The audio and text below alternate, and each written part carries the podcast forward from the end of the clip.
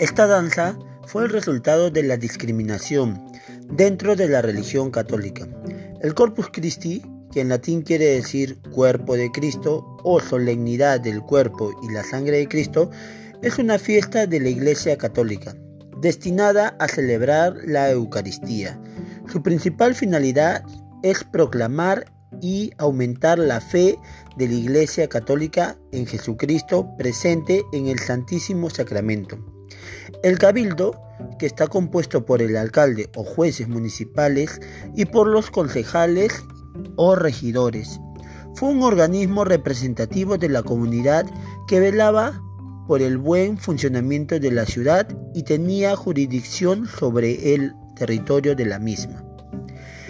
Este cabildo invitó a los negros de diferentes etnias a, representar detrás de la procesión del Corpus Christi las danzas de sus países.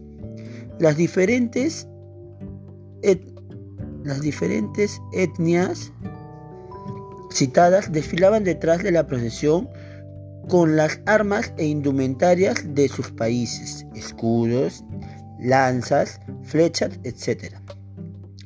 Se cubrían con pieles de animales, plumas y entre brincos y saltos y cantos, entre brincos saltaban, lanzaban cantos que para los europeos eran alaridos o algunas disparaban armas de fuego o algunos disparaban armas de fuego que les fueron prohibidas.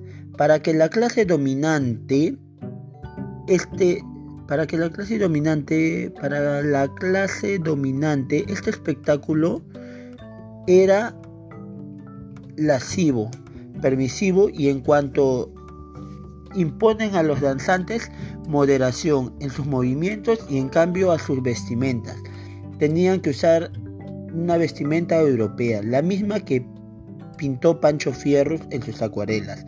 Con el correr del tiempo esta danza se repitió en las fiestas carnavalescas con otro tipo de vestimenta y música, evolucionada por los danzantes populares de diferentes barrios de Lima.